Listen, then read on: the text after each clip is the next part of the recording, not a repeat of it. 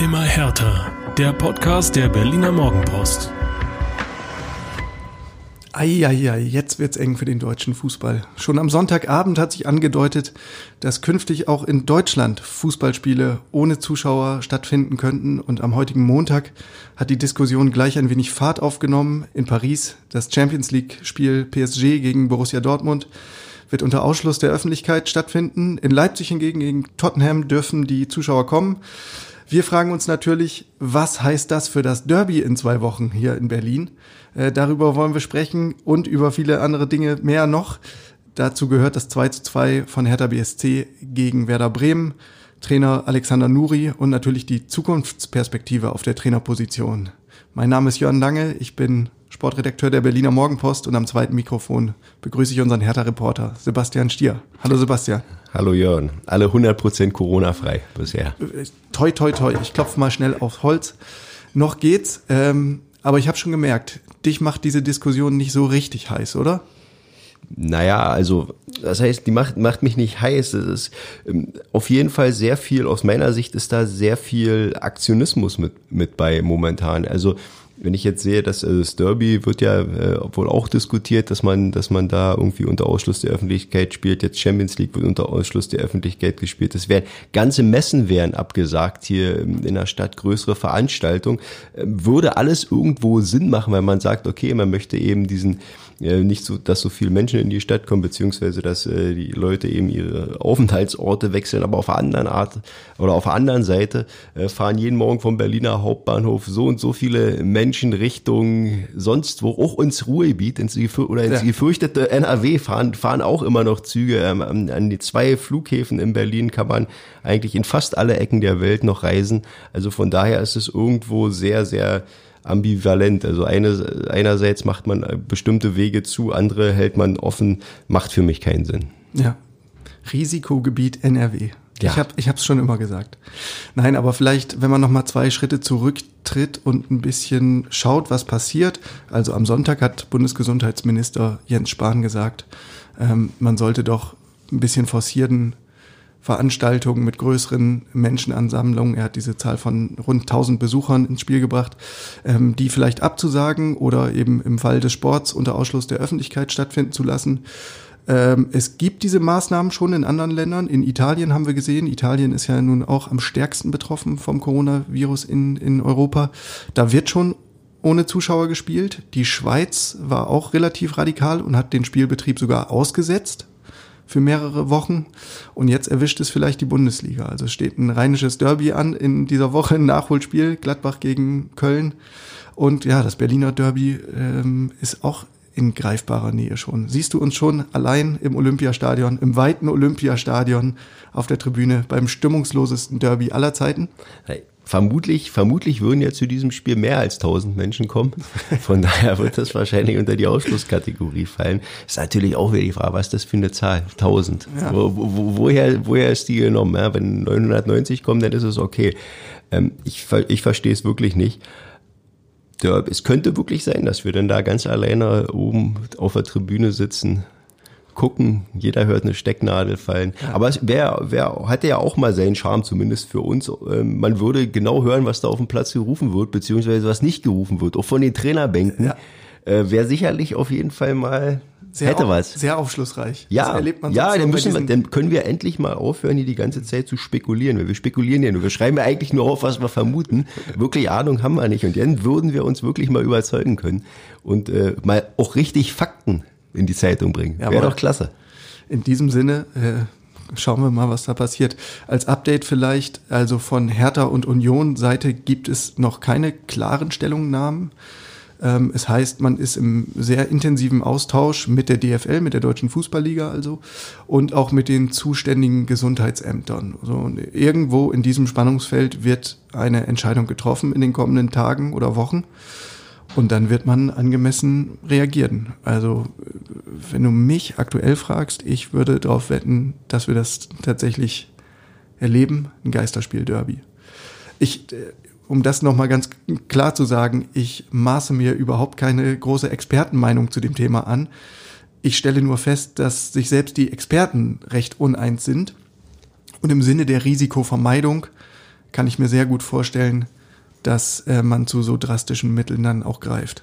Ich, ich kann es mir auch gut vorstellen. Also gerade wenn man jetzt sieht, wie so die letzten Stunden und Tage verlaufen sind.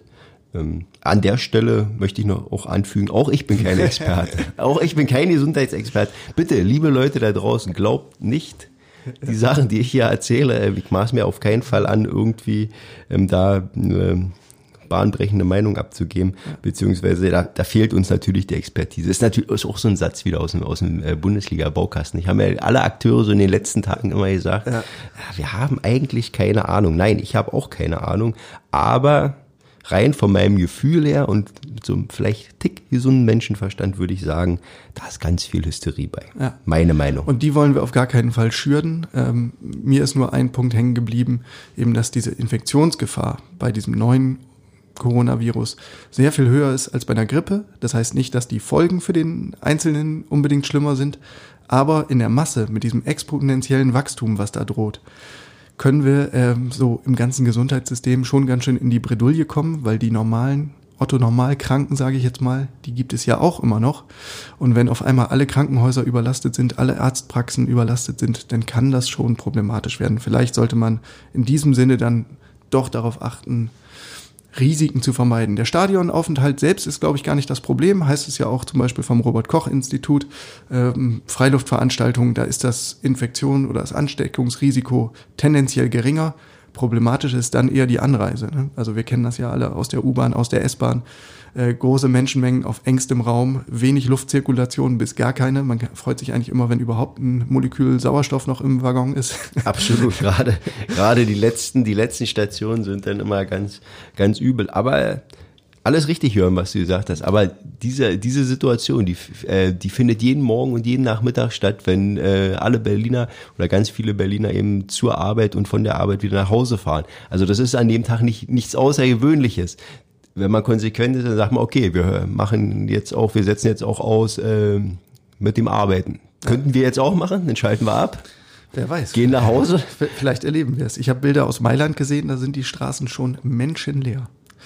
Aber das wird die Zeit zeigen. Äh, am vergangenen Wochenende beim Spiel Hertha gegen Werder Bremen lief alles noch nach Schema F, sage ich mal. Es gab zwar ein paar zusätzliche Hygienemaßnahmen ähm, im Stadion, aber im Grunde war das ein ganz normaler Betrieb und es war auch mächtig was los. Es waren, glaube ich, lass mich nicht lügen. Knapp, also 58.000, fast 60, ja. Äh, fand ich eine ganz ordentliche Zahl. Also da scheint die Angst vor einer Ansteckung nicht allzu groß zu sein. Die Abstiegsangst ist größer. Die Abstiegsangst ist größer und damit kommen wir zum Spiel. Ein Grund dafür ist, dass Hertha inzwischen zuverlässig in den Blöcken kleben bleibt. Fehlstart ist inzwischen Standard bei Hertha, oder? Ja, wenn man sich die letzten Spiele anguckt, also äh, der FF-Fehlstart Februar war bei Hertha, der wurde ausgerufen. War gegen Düsseldorf so, war gegen Köln auch schon so. Ähm, gegen Köln konnte man es nicht mehr reparieren. Jetzt gegen Bremen es, äh, man hat jetzt momentan zuverlässig eigentlich die Sicherheit, vorher auf gar keinen Fall aufs Klo gehen, nicht die ersten Minuten verpassen, gerade nicht, wenn man Gegnerfan ist. Ähm, ist wirklich, ist wirklich äh, so, dass die Mannschaft dann dadurch natürlich immer selbst sich in die Bredouille bringt. Du musst dann eigentlich immer schon auf 100 Prozent äh, oder 110 Prozent sogar fast laufen, um überhaupt noch einen Punkt zu retten. Und das kann für die kommenden Wochen eigentlich nicht, nicht Sinn der Veranstaltung sein. Trainer Nuri hat sich mit einer Erklärung für dieses Phänomen sehr schwer getan. Hast du eine? Wie kommt sowas zustande? Ja, das ist also ein Phänomen ist es auf keinen Fall und das ist auch kein Zufall oder kein Glück. Das ist ein großer Konzentrationsmangel.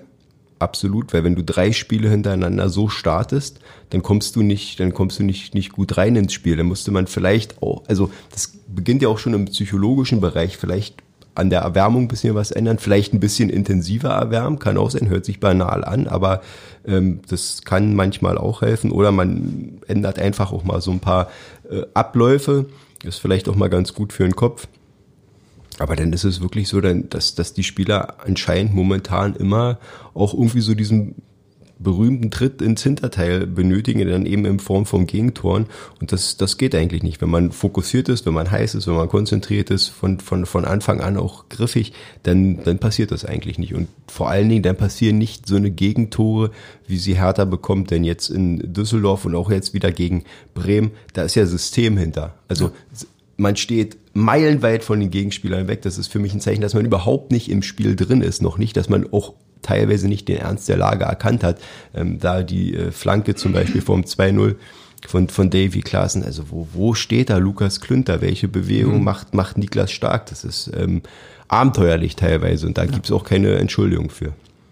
Alex Nuri hat äh, jetzt nicht über so ein Grundsatzproblem, Stichwort Kopf, äh, sprechen wollen. Er ist direkt in diese Fehleranalyse gegangen und hat eben diese Punkte, die du gerade aufgegriffen hast, auch genannt. Abwehrverhalten, Klünter verteidigt die Flanke nicht, Niklas Stark ist schlecht im Raum orientiert. Niklas Stark verhindert auch äh, beim 0 zu 1 den Schuss von Sargent nicht. Also da hat der Kapitän äh, auch keine gute Figur abgegeben, muss man sagen. Nein, da sah, da sah nicht gut aus. Beim, beim ersten, beim ersten Gegentor würde ich äh, Niklas noch ein bisschen freisprechen, sage ich mal, weil also die Bremer kommen mit, mit vollem Tempo, das ist auch immer schwer als Verteidiger.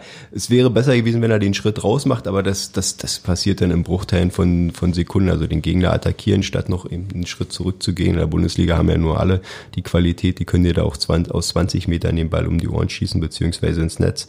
Ähm, aber beim, beim zweiten Tor, da gibt's dann eben wenig Entschuldigung, das ist dann nicht verteidigen. Bei Alexander Nuri, der geht dann immer ins Detail, das war in den letzten Spielen auch so, der spricht dann immer von einzelnen Aktionen, die man besser machen müsste, von einzelnen ähm, Situationen, die besser zu lösen sind. Da für mich ist das ein großes Ganzes. Das ist, am, ist ein bisschen billig, ne?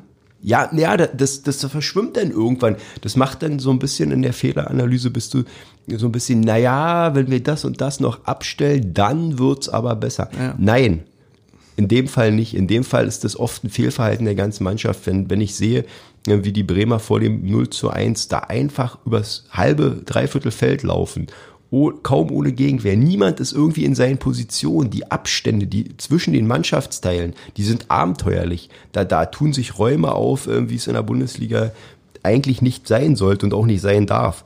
Und von, von daher ist es, ist für mich nicht eine, eine Sache von einzelnen Aktionen, die besser zu lösen sind, sondern da, da geht es um das Gesamtverhalten der Mannschaft.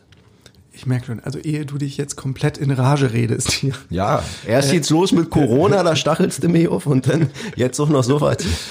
Es gibt ja, Gott sei Dank, aus Berliner Sicht auch noch ähm, eine positive Konstante. Denn Hertha hat jetzt zum wiederholten Mal bewiesen, die haben richtig Comeback-Qualitäten beziehungsweise Nehmerqualitäten ähm, nach dem 0-3 in Düsseldorf, was dann in einem 3-3 endete und beinahe noch zum Sieg gereicht hätte.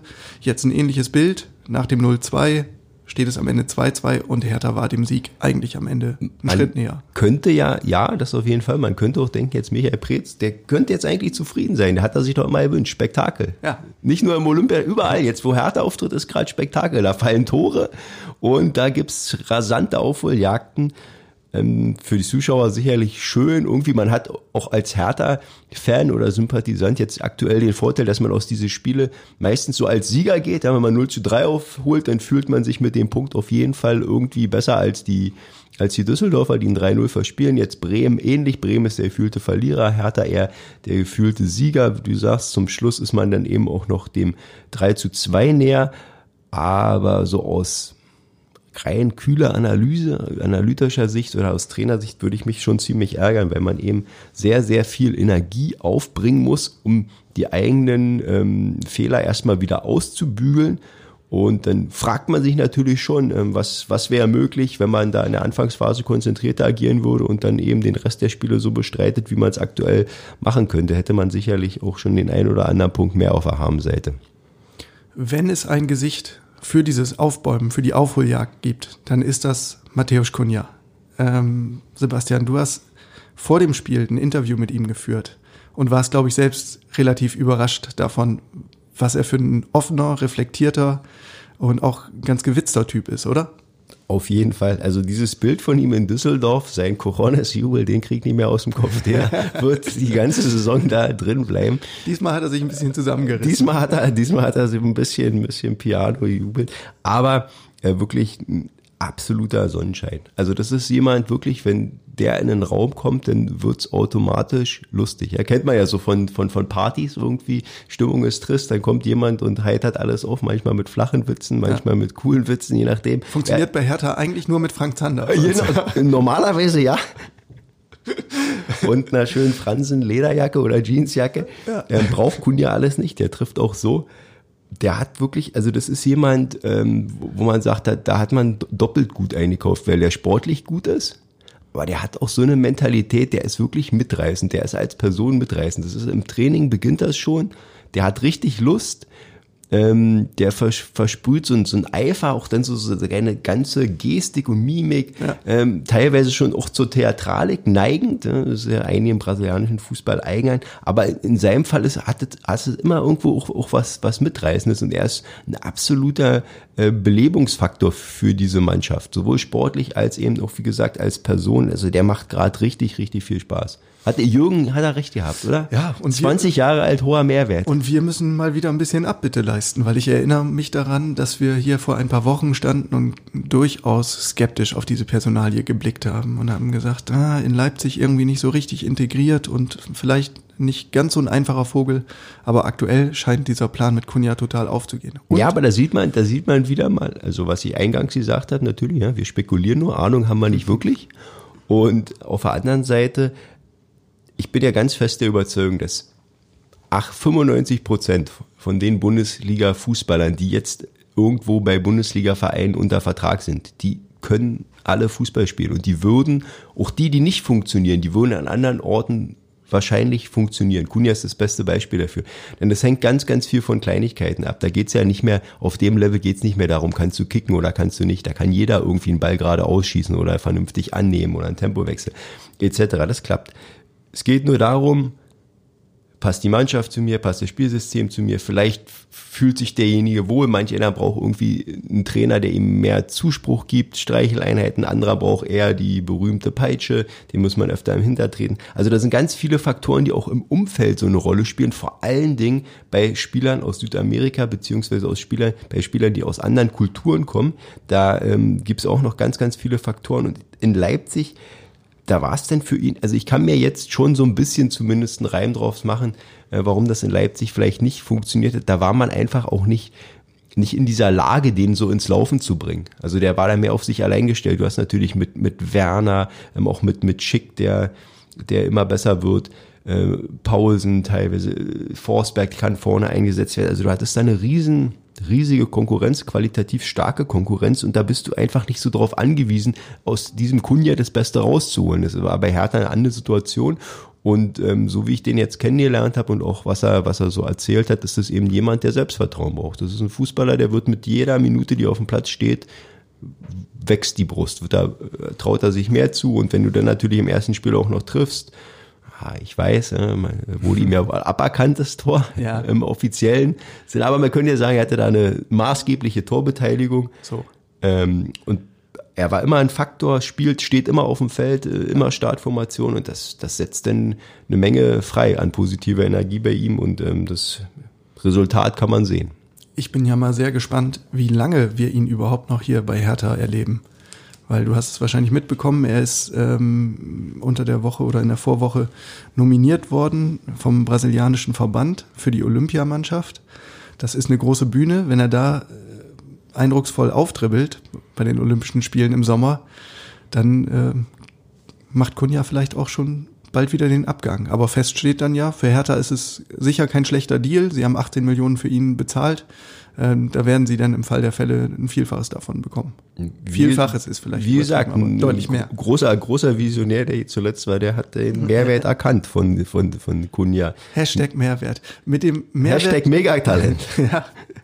Mit dem Mehrwert von Krzysztof Piontek ist es nicht so weit her aktuell. Der ist im Gegensatz zu Matthäus Kunja blass geblieben gegen Werder. Ja, zum wiederholten Mal der kommt nicht rein. Der hatte gegen Schalke im Pokal sein Tor, wo alle dachten, oh, geht gut los, fügt sich gut ein. Und dann verließ ihn das, das Schussglück sozusagen. Da könnte man jetzt vielleicht auch wieder ähm, den guten alten JK aus K. Der, der äh, unaussprechliche. Äh, genau, den könnte man da jetzt vielleicht zitieren, der gesagt hat, ja, die Spieler passen nicht dann schnell ihrer Umgebung an. Aber da siehst du auch so, so kann es eben auch laufen. Kunja, der schlägt dann ein, ne? der hat ja dieselben Mitspieler wie, wie Piontek und der, der tut sich da schwerer. Ich glaube, für den ist die Situation vielleicht noch ein bisschen schwerer, weil der natürlich eben nicht so über diese, über, über diese Persönlichkeit kommt oder beziehungsweise über diese, diesen Ausdruck auf, auf dem Platz. Der ist jetzt, der ist jetzt auf dem Platz nicht irgendwo eine impulsante Erscheinung oder das ist niemand, der mitreißt. Das ist, muss er auch nicht, ist eben nicht sein, sein Wesen, nicht so sein Naturell, aber das ist dann eben auch niemand, wo du als äh, Gegner sagst, pff, der könnte dir jetzt aber auch irgendwie in emotionaler Hinsicht gefährlich mhm. werden, weil wenn der sich so aufbaut. Und, und, er ist ein anderer Spielertyp. Er ist, er ist ein ganz anderer Spielertyp. Ja, der klassische Strafraum. Genau, der, der, der braucht, braucht, die Bälle vorne rein. Genau. So, und, und da gibt's eben aktuell halt wenig. Und das, das macht's denn für ihn, für ihn schwer. Das ist ein Abschluss, das ist ein Abschlussstürmer. Ja. Und Kunja lässt sich tiefer fallen, geht auch mal auf die Flügel, kann sehr gut dribbeln ähm, und kann sich so auch selbst die Chancen kreieren. Das ist der Unterschied, ne? Ich meine, stell dir, stell dir Piontek jetzt vielleicht in Leverkusen vor oder so, wo die ja. Bälle nur in 16er fliegen. Da hat er jetzt, jetzt schon fünf, sechs äh, Tore womöglich auf dem, auf dem Radar. Aber der wird, der wird auch sicherlich sein Potenzial entfalten, also hoffentlich aus, aus Berliner Sicht. Ähm, ich würde jetzt den auf keinen Fall abschreiben zu diesem frühen Zeitpunkt, aber ähm, ich glaube, für ihn ist einfach die Situation, in der Hertha jetzt steckt, deutlich schwerer irgendwie damit umzugehen als ähm, für, für Kunja. Das stimmt. Um die Personalien kurz abzuschließen, äh, wir haben jetzt übers Tore schießen gesprochen, übers Tore verhindern müssen wir auch noch mal reden. Thomas Kraft im Tor ähm, hat beim zumindest beim zweiten Gegentor nicht die glücklichste Figur abgegeben. Wie geht man jetzt damit um? Ist das ein Indikator zu sagen, wir müssen vielleicht doch wieder auf Rüne Jahrstein setzen oder musst du Thomas Kraft jetzt eigentlich im Team lassen? Ja, theoretisch müsstest du ihm, müsstest du ihn in der Mannschaft lassen. Alles andere macht ja wenig Sinn. Also Alexander Nuri hat ähm, vor dem Bremen-Spiel eine klare Aussage vermieden dazu, wie lange jetzt Thomas Kraft die Nummer eins wird. Aber auf der Torwartposition entscheidest du ja nicht von Spiel zu Spiel. Das ist ja, ist ja Blödsinn.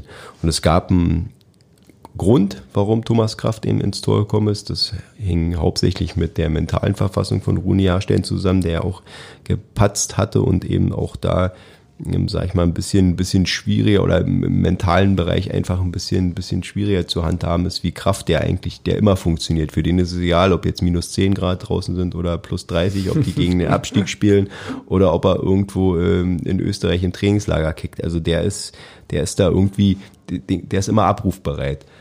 Wenn man jetzt sich sportlich die Spieler jetzt rein oder rein sportlicher Sicht betrachtet, ähm, ist der Mehrwert gering gewesen, den er jetzt in den zwei Spielen ähm, gezeigt hat. Also rein sportlich sollte man vielleicht ja, bestrebt sein, irgendwie Runi Jahrstellen zumindest wieder in die Form zu bekommen, dass er für die Mannschaft ein Rückhalt ist. Aber es geht eben momentan nicht nur darum, wer fängt die meisten Flanken ab, wer hat seinen Strafraum besser im Griff, äh, wer ist reaktionsschneller auf der Linie. Darum geht's gerade bei Hertha nicht, sondern da geht's um Persönlichkeit und Ausstrahlung und Kraft hat er eben auch in Düsseldorf bewiesen mit seiner Aktion, als er da die Mannschaft wachgerüttelt hat, dass er jetzt dieses Führungspotenzial beziehungsweise dieser Führungsspieler sein kann, den Hertha da benötigt. Und in so einer Situation jetzt Abstiegskampf, da brauchst du eben Leute, die wachrütteln, die mitreißen und die eben auch die ein oder andere Stelle vielleicht mal wegreden, nicht nur wegfausten, sondern auch wegreden. Und äh, da ist er natürlich äh, viel geeigneter als Rune Jahrstein, der da ja in dieser Kategorie eben nicht auftaucht. Also wir halten fest, unterm Strich steht ein wichtiger Punktgewinn gegen Werder. Damit hat Hertha den Abstand gewahrt. Zehn Punkte sind's auf Platz 17 auf dem direkten Abstiegsplatz. Das ist ein ganz schönes Fund. Eigentlich nach menschlichem Ermessen kann man sich nicht vorstellen, dass Werder das noch aufholen kann auf, auf Hertha, oder?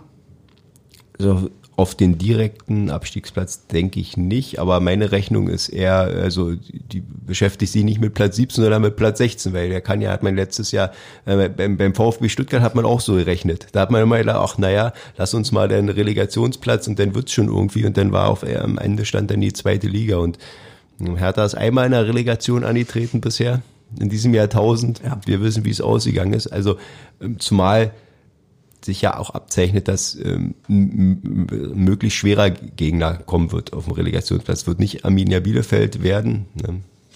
Nichts, nichts gegen Bielefeld, Uwe Neuhaus. Schöne Grüße. Schöne Grüße an der Stelle, ehemaliger Union-Trainer. Aber HSV, Stuttgart. HSV oder Stuttgart und dann, dann sind das zwei Clubs, die auch einen gewissen Druck haben. Die müssen wieder in die Bundesliga und da wird's dann nicht leicht. Also von daher würde ich sehr, sehr empfehlen, mindestens auf Platz 15 abzuschließen. Jetzt, ähm, wenn man auf die Personalie Alexander Nuri schaut, dann bleibt festzuhalten, er hat jetzt vier Spiele verantwortet gegen Paderborn, Köln, Düsseldorf und Werder. Das waren alles mehr oder weniger Kellerkinder. Also Paderborn, da sind wir uns, glaube ich, alle einig, die gehen runter. Köln ist ein bisschen Spezialfall. Die standen zwar in der unteren Tabellenregion, aber haben halt einen unfassbaren Aufschwung gerade, haben so einen richtigen Lauf. Ähm, deswegen finde ich, fällt Köln in diesem, in diesem Quartett ein bisschen raus. Aber unterm Strich stehen fünf Punkte aus diesen vier Spielen. Das ist für Nuri kein Ruhmesblatt, äh, wenngleich die Situation, in der er jetzt übernehmen musste, sicherlich schwierig war. Aber jetzt in den verbleibenden neun Spielen kommen ja noch ganz andere Kaliber. Es geht los mit Hoffenheim ähm, am nächsten Wochenende. Kann man an diesem Trainer festhalten? Oder muss man sagen, die Lage ist zu prekär, wir brauchen vielleicht noch mal einen neuen Impuls? Also mit jedem Wochenende, mit jedem Unentschieden musst du immer mehr an Alexander Nuri festhalten, weil einfach der Faktor Zeit gegen Hertha spricht. Ähm, es hätte aus meiner Sicht, also wenn man, wenn man sagt, das ist nicht der richtige Trainer für, die, für diese Situation und aktuell das äh, hilft uns nicht weiter, dann ist der Zeitpunkt, wäre der längst gewesen, das zu äußern und danach zu handeln. Ähm, denn man hat sich ja nach dieser, nach dieser Trennung, nach der Flucht von Jürgen Klinsmann bewusst für Alexander Nuri entschieden. Auch natürlich sicherlich seitdem geschuldet, weil das die Kandidatensituation sehr, sehr übersichtlich war, aber auf der anderen Seite war er auch jemand, der eben die Mannschaft kannte, der keine Eingewöhnungszeit brauchte. Ähm, man hätte, wenn dann nach dem desaströsen Köln-Spiel reagieren müssen. Ähm, ja. Und jetzt ist es mit jeder Woche wird es jetzt schwer, weil jetzt wird es ja langsam, es wird ja immer, es ist immer weniger Zeit. Und wenn du jetzt einen Trainer reinbringst von außen, der die Mannschaft nicht kennt, der eine gewisse Eingewöhnungszeit braucht, dann ist die Saison zu Ende. Dann hast du auch nichts gewonnen. Also es wird jetzt wirklich, natürlich ist es undankbar mit den Unentschieden. Du kommst nicht, du kommst nicht von der Stelle und du hast im Endeffekt deutlich zu wenig Punkte geholt im Februar. Hertha hätte die Saison im Februar beenden können. Ja, wir haben das eingangs gesagt mit dem vor dem Mainz-Spiel. Jetzt kommen die Spiele, wenn du da vernünftig punktest, dann punktest du doppelt. Du holst, schaffst dir ein Polster und distanzierst äh, Konkurrenten. Das hat man in keinster Weise geschafft. Überhaupt nicht. Man hat jetzt immer noch so diese sechs Punkte, das ist so, ein, so ein, mit so einer latenten Abstiegsangst, die rumwabert, aber auf der anderen Seite sagt man, ah, sechs Punkte, die mhm. anderen müssen ja auch erstmal noch gewinnen. Und wenn du guckst, wie Düsseldorf, Bremen, wie die spielen, dann gewinnen die natürlich auch nicht jedes Spiel, sondern das wird richtig, also ich sehe es eher so, das wird sich, die Saison wird sich wie so ein ausgegnatschter Hubba-Bubba Kaugummi dem Ende entgegenziehen. Eigentlich ja. hat keiner mehr Lust drauf rumzukauen, aber so richtig wegschmeißen kannst du auch nicht. Ähm, das wird, das wird noch lange, lange dauern, denke ich. Im Endeffekt kann es nur darum gehen und wenn es Platz 15 wird. Ich, ich finde die Konstellation im Moment extrem spannend, also die, die wir bei Hertha sehen, ähm, mit diesem Verhältnis Trainer Nuri als, als quasi ähm, Klinsmann-Mann oder Klinsmann-Vertrauter AD sozusagen, äh, als Überbleibsel der Klinsmann-Ära und, und die Mannschaft, die in Interaktion zu sehen. Gegen Düsseldorf ähm, hat man wenig von Alex Nuri gesehen an der Seitenlinie. Und dazu gab es dann ja eben diese Kabineninterner, dass nicht er die entscheidenden Impulse in der Halbzeitpause gesetzt hat, sondern eben die erfahrenen Spieler. Gegen Bremen war es ein bisschen anders. Da hat man ihn sehr viel präsenter erlebt an der Seitenlinie. Und er hat im Nachhinein auch nochmal darauf hingewiesen, ganz uneigennützig, dass er eben auch eine taktische Veränderung vorgenommen hat. Also nach dem 0-2, Hertha ist gestartet in einem 4-4-2-System, hat er dann die Defensive gestärkt, hat auf ein 5-3-2 äh, 5-3-2 umgestellt. Und danach, muss man sagen, war Hertha tatsächlich stabiler. Kleines Aber dazu. Ich finde, man darf nicht vergessen, dass das auch zu einem Großteil an den Gästen lag. Also Werder hat sich nach dem 2-0 erstaunlicherweise zurückgezogen, statt jetzt mal wirklich den Sargnagel einzuhauen. Ähm, hat, haben sie genau denselben Fehler gemacht wie die Düsseldorfer eine Woche vorher. Passivität walten lassen und so ist Hertha dann zurück ins Spiel gekommen. Also äh, da habe ich so ein bisschen Probleme damit, diese Umstellung Nuris tatsächlich so als seinen Verdienst zu sehen. Und eine zweite Beobachtung, die ich gemacht habe, ist nach Schlusspfiff so die Interaktion zwischen, zwischen Nuri und der Mannschaft, das wirkte jetzt nicht allzu herzlich, um es mal vorsichtig zu sagen. Das war doch alles relativ distanziert.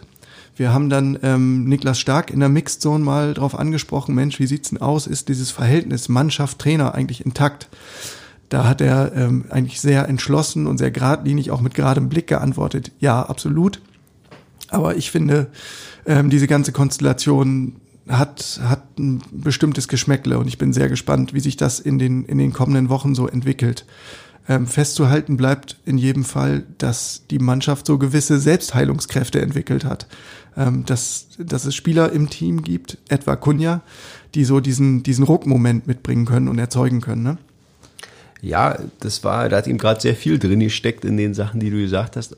Alexander Nuri ist jemand, glaube ich, mit dem die wenigsten Mensch oder beziehungsweise Trainer in, in dieser Republik tauschen würden wollen, glaube ich. Äh, das ist eine sehr, sehr undankbare Situation, in der er gekommen ist. Jetzt ist er, er ist erstmal total im Fokus. Alle Sachen werden doppelt kritisch beäugt. Wäre Hertha in einer anderen Situation, wären die Achter, Neunter, würden irgendwo in der Mitte umher, da hätte niemand hätte diese Sache von Düsseldorf mit den Umstellungen angezweifelt oder irgendwie drüber, hätte man gesagt, okay, das ist ein Trainer mit einer mündigen Mannschaft, der äh, involviert die in die Entscheidungsprozesse, super, flache Hierarchien, einwandfrei, die kommen zusammen zur Lösung. Total zeitgemäß. Total zeitgemäß, was die da bei Hertha machen.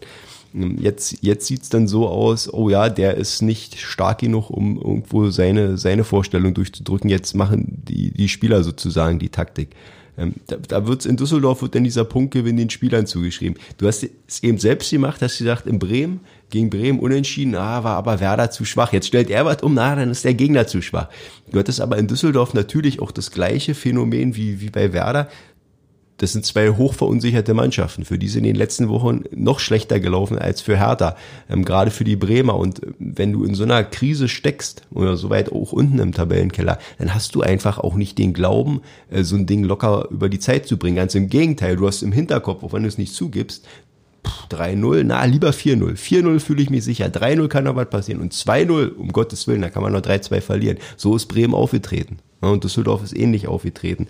Also, ich bin da, ich versuche immer so ein bisschen zumindest die, die Balance zu wahren und zu sagen, also der, mit dem möchte man nicht tauschen. Der, der hat einen schweren, der hat einen schweren Job, vor allen Dingen natürlich auch ähm, durch, durch diese Vorgeschichte. Klar, der wird ganz klar als Klinsmann-Mann wahrgenommen. Er hat es ja versucht in der letzten Woche, hat sich da mit den Führungsspielern ausgesprochen, um nochmal ganz klar zu machen, hey, da kommt nichts von mir. All, all diese Schüsse da außer, außer Hecke, die Klinsmann noch abfeuert, da habe ich nichts mit zu tun. Und das glaube ich Ihnen auch. Denn die kannten sich wirklich nur flüchtig und die hatten auch nicht so ein intensives ähm, Verhältnis zueinander. Das hat sich ähm, im Nachhinein doch rausgestellt, dass, dass die haben zwar auch da unterm gleichen Dach gewohnt im Hotel, aber da war nicht so viel Interaktion.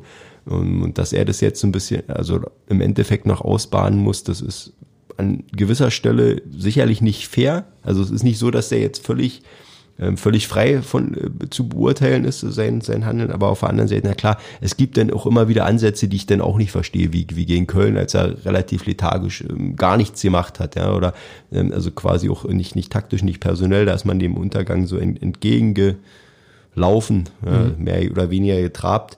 Und jetzt, jetzt beim, beim Bremen-Spiel war es dann so, dass er was, was gemacht hat. Okay, bei den Auswechslungen, er bringt dann auch am Ende nur zwei Mann, vielleicht ein bisschen mutiger, vielleicht noch ein Angreifer, vielleicht geht da noch was. Bremen ist ja getaumelt, die hätten ja eigentlich nur noch den, den Punch gebraucht. Aber ich glaube, wie gesagt, diese Konstellation Alexander Nuri, Hertha BSC, ähm, die, das ist klar, das ist, ist nichts für, das ist wirklich nur ein Zeitarrangement und es geht wirklich nur darum, absolut Schaden von, für, für beide Seiten irgendwie zu, zu bewahren, voneinander abzuhalten. Und so es nicht im Desaster in, mündet in den nächsten Wochen, wird man versuchen, das gemeinsam durchzuziehen. Das liegt allein schon an dieser Zukunftsperspektive, die, die es bei Hertha gibt. Ne? Also der Plan ist ja, wir halten jetzt irgendwie die Klasse und im Sommer verpflichten wir dann einen prominenten, hoffnungsvollen Trainer, der das ganze Projekt Hertha BSC langsam Richtung Europa coacht. Jetzt hat mich jemand aus meinem Umfeld angesprochen und meinte, der Nico Kovac, der ist doch Wunschkandidat und der ist auf dem Markt. Kann man den denn nicht jetzt schon holen? Da dachte ich, ja, in der Theorie, aber ähm, erstmal muss er überhaupt wollen und sich dann noch diesen Zeitpunkt gefallen lassen. Ähm, wie, wie schätzt du die Chancen ein, dass es im Sommer tatsächlich zu diesem Deal kommt, dass Kovac zu seinem Ex-Club Hertha zurückkehrt? Gering. Ja. Ganz klar gering. Denn, Warum ähm, ist das so? Ist erstmal natürlich klar, wie wir schon eingangs gesagt haben, ist ein Gefühl. Ne? Wir wissen es ja nicht wirklich. Vielleicht hat er jetzt schon unterschrieben und Michael Preetz lacht sich in Fäustchen, lacht sich jetzt halb tot, während er unser Podcast sendung und denkt, lange Stier, Ja, die, die Gar nichts, nichts, da ist nichts hinter. Aber ähm, gehen wir mal von aus, dass es nicht so ist. Ähm, dass, also ich bin der Überzeugung, dass Nico Kovac nicht kommen wird im Sommer. Wenn er wirklich kommen würde wollen, dann wäre das Ding jetzt im Großen und Ganzen schon fix. Mhm. Wir haben, wir gehen jetzt auf Mitte März zu. Nico Kovac ist ohne Beschäftigung seit mehreren Monaten. Der konnte sich ganz klar Gedanken darüber machen, wie seine berufliche Zukunft aussehen soll. Und wenn die für ihn ganz klar Blau-Weiß bzw. Hertha BSC wäre, dann wäre der sich da jetzt schon im Klaren drüber. Ich bin der Meinung, Nico Kovac, der oder er hatte ja auch, er hatte auch, beziehungsweise er hatte ja auch schon Chancen gehabt. Er hätte damals im November Hertha übernehmen können. Da war äh, völlig verständlich für mich, dass er das nicht wollte. Da lag die Entlassung bei Bayern ähm, noch nicht lang genug zurück. Er hätte nach Klinsmanns Abgang, hätte auch schon einspringen können, hat er auch nicht gemacht. Jetzt gibt's auch nichts Wirkliches aus seiner Ecke zu vermelden. Ich bin der Meinung, er spekuliert jetzt ganz klar, denn wenn man guckt im internationalen Fußball, da werden die Bahn für die kommende Saison erst jetzt mehr oder weniger gestellt mit der Champions League. Es gibt einige Vereine, für die ist die Champions League so essentiell, da ähm, werden Trainerposten hängen davon ab, wie weit die kommen. So, und wer jetzt im Achtelfinale rausgeht, vielleicht Viertelfinale, da kann sich nachher eine gewisse Dynamik im April noch auf dem internationalen Trainermarkt ergeben. Und da zielt Kovac meiner Meinung nach ab. Ich denke, der wird gucken. Völlig nachvollziehbar. Völlig nachvollziehbar. Er kommt vom FC Bayern, das ist halt wirklich Creme de la Creme. Er genau, da bist hat du, sich in dieser obersten Etage ähm, Genau, Namen da warst gemacht. du jetzt auf dem 1A-Level sozusagen und er guckt eventuell vielleicht notfalls noch, also Bayern ist natürlich in einer Kategorie, wie es wenige Vereine in Europa gibt, vielleicht 1b, ein bisschen darunter. Irgendwas in England, vielleicht zielt er da auf, auf eine, so Vereine der Größe, vielleicht Arsenal, wobei die jetzt nicht gerade einen Trainer suchen, aber so ein bisschen so in dieser Region, vielleicht Everton, mal sehen, was bei Chelsea passiert, wenn die jetzt krachend rausgehen gegen, gegen Bayern. Also das ist so, glaube ich, die Region, auf die er schielt. Vielleicht passiert auch was bei, bei PSG noch, äh, jetzt wenn die gegen Dortmund scheitern sollten. Ähm, das, da gibt's diverse Möglichkeiten, Szenarien, dann vielleicht, aber holt PSG einen anderen Trainer, dann wird da irgendwo wieder was frei. Also da, da gibt's wirklich, wirklich viele Sachen. ich denke, also Hertha ist da nicht wirklich in der Verlosung. Ähm, er hätte sich da ganz einfach schon stärker positionieren können und ähm, da müssen wir auch, glaube ich, nicht, äh, machen wir uns nichts vor, eine 1B-Kategorie Europas ist Hertha auch nicht, er ist auch nicht in einer 1C-Kategorie und man muss auch ganz deutlich sagen, dass die letzten Wochen und Monate dem Verein absolut geschadet haben. Was Image, Standing, also die Trainer, die, die kriegen das ja auch alle mit. Genau, so ist es. Und ja. ähm, wenn man einen sehr gut überlegten Karriereplan hat und ein gutes Beraterteam hinter sich hat und eins und eins zusammenzählen kann, dann weiß man, dass das, was jetzt gerade da in Berlin passiert ist, ähm, eventuell vielleicht dann für mich persönlich nicht so die bestmögliche Umgebung ist, um meine Vorstellung da als Trainer irgendwie durchzudrücken. Also ähm, das wird Herthas Trainersuche hat die Poste der letzten Wochen ganz sicher dann auch erschwert. Also muss man schon wieder zwei Regale tiefer ansetzen, wahrscheinlich, um einen Kandidaten zu finden. Ein Name, der jetzt auch wieder kursiert, ist Gerardo Seoane von Young Boys Bern. Der war im vergangenen Sommer schon mal im Gespräch, ähm, scheint ein sehr talentierter Mann zu sein, er feiert in der Schweiz Erfolge, bringt ein interessantes Profil mit. Und so ein bisschen gibt's ja immer die Sehnsucht in der Bundesliga, so den nächsten, den nächsten Lucien Favre sozusagen zu entdecken. Ähm, aber von der Kategorie gibt es nun mal einfach nicht so viele. Wir werden es beobachten. Das finde ich ist so ein Kandidat, da könnte ich mir immerhin vorstellen, okay, der kommt aus der Schweiz. Bundesliga ist per se für den ein attraktives Ziel und damit auch härter.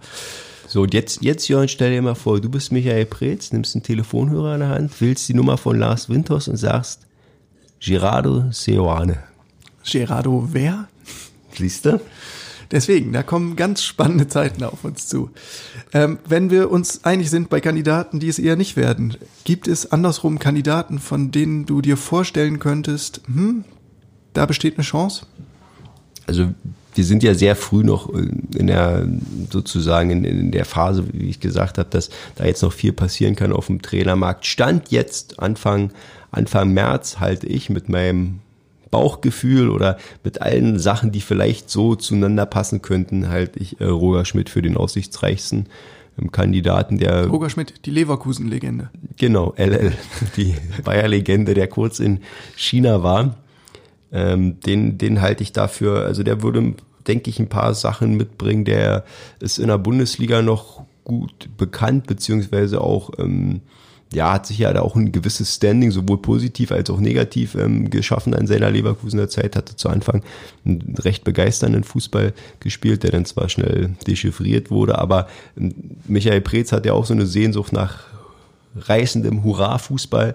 Die würde Schmidt sicherlich mitbringen. Der ist als Charakter, das ist ein sehr ja, eigenwilliger, starker Typ auch, der mit klaren Vorstellungen, aber der, glaube ich, auch ähm, ein bisschen besser eben auch zu verkaufen wäre, auch hier in der Medienlandschaft an die Fans, auch Richtung Investor. Da würde man, guck mal, der hat mit Leverkusen ähm, zumindest schon mal ähm, auch international äh, Erfahrungen gesammelt. Also ähm, der versteht ein bisschen ähm, was, was auch von der Bundesliga, für den ist die Bundesliga kein Neuland, ist ja auch immer noch ein wichtiger ja. Ähm, Faktor äh, den du dann hast in einer Gewöhnungsphase. Er verfügt über ein gesundes Selbstvertrauen.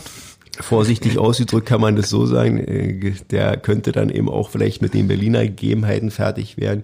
Ähm, also das wäre auf jeden Fall, und das war auch jemand, der, der jetzt in der Vergangenheit schon immer im Kandidatenkreis war, also der Name ist jetzt nicht völlig aus der Luft gegriffen, der muss auch, denke ich, wenn du in China warst, hast du natürlich sehr viel äh, für dein persönliches Konto getan, aber für deine Reputation nicht, was, was jetzt so, so also den Kreis angeht, wenn du in der Bundesliga jetzt nochmal, wenn du jetzt nochmal zurückkommen möchtest in diese Trainerrotation von Namen, die in der Bundesliga gefragt sind, dann äh, müsste er jetzt nach diesem China-Abenteuer dann auch wieder auch bei einem Verein demnächst recht zügig landen. Das wäre dann wieder eine Option, ähm, da wieder auf diesen Trainermarkt zu drängen. Also ich denke, dass, dass Schmidt einige Sachen mitbringt zum jetzigen Stand, ganz einfach für Hertha und ihn sprechen könnten. Also das wäre so, eine, so ein Zusammenschluss, wo beide Seiten zum jetzigen Stand ähm, was voneinander hätten. Und Gott sei Dank hat er China verlassen, ehe das Coronavirus ausgebrochen ist. Ja, mit sehenden Auges. Sonst hätte er das auch noch mitgebracht. Sebastian, wir müssen ein bisschen nach vorne schauen. Wir haben noch neun Bundesligaspiele auf dem äh, Plan. Ich lese mal kurz vor. Also, kommende Woche geht's nach Hoffenheim, danach das Derby gegen Union, Anschließend heißen die Gegner Leipzig, Augsburg, Dortmund, Frankfurt, Freiburg, Leverkusen, Gladbach. Hat's in sich, oder? Ja, je nachdem, wie man es nimmt. Also von all den Gegnern, die du aufgezählt hast, würde es mir persönlich am meisten vor Augsburg grauen. Mhm. Nicht nur, weil es aufs Osterwochenende taxiert ist und Hertha in den letzten Jahren Ostern regelmäßig ein schönes 0-0 abgebrannt hat. ähm, äh. sondern auch, weil das eben der vermeintlich leichteste Gegner ist. Ähm, mir ist gar nicht so bange vor dem Restprogramm.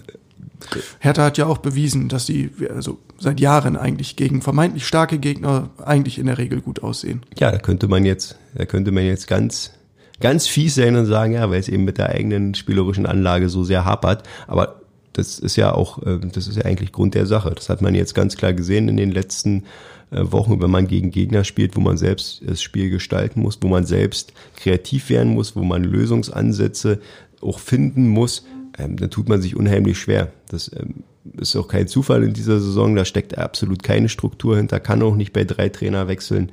Ähm, da, da sind keine Mechanismen, die greifen.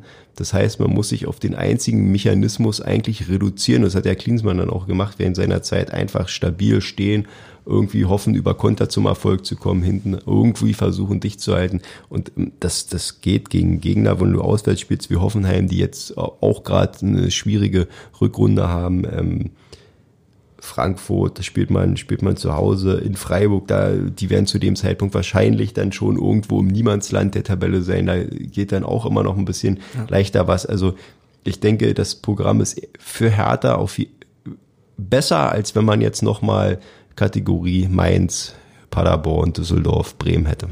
Was ist in Hoffenheim drin? Rein vom Gefühl her unentschieden 1-1. Ja. Würde ich tippen, so wie es jetzt zuletzt auch auswärts gelaufen ist. Hertha auswärts zuletzt stark, äh, hast du angesprochen. Und Hoffenheim gehört jetzt nicht so zu den großen Heimmächten. Nein, die haben, die haben eine ganz klar auch eine Übergangssaison, ein bisschen ähnlich wie Hertha, nur geräuschloser, deutlich geräuschloser. Die haben viele Spieler abgegeben, immer wieder ähm, Leute auch zugekauft, jetzt auch nochmal im Winter den Kader verstärkt, ähm, aber da greift auch vieles, vieles noch nicht, da ist vieles noch irgendwo in einem Gewöhnungsprozess, also das kann sich ja manchmal auch, auch ziehen. Ähm, und ähm, ja, für, für Hoffenheim sicherlich eine Saison, wo man irgendwo dann auch unter ferner Liefen landen wird am Ende. Von daher denke ich, ist das für Hertha jetzt ein Ort, wo man nicht zwangsläufig als verlieren muss oder als großer Außenseiter hinfährt. Ja. Ich glaube, was auch immer da in Sinsheim passieren wird, damit werden die Hertha-Fans leben können. Ähm, in der Woche drauf sieht es schon anders aus. Das Derby wirft schon seine Schatten voraus.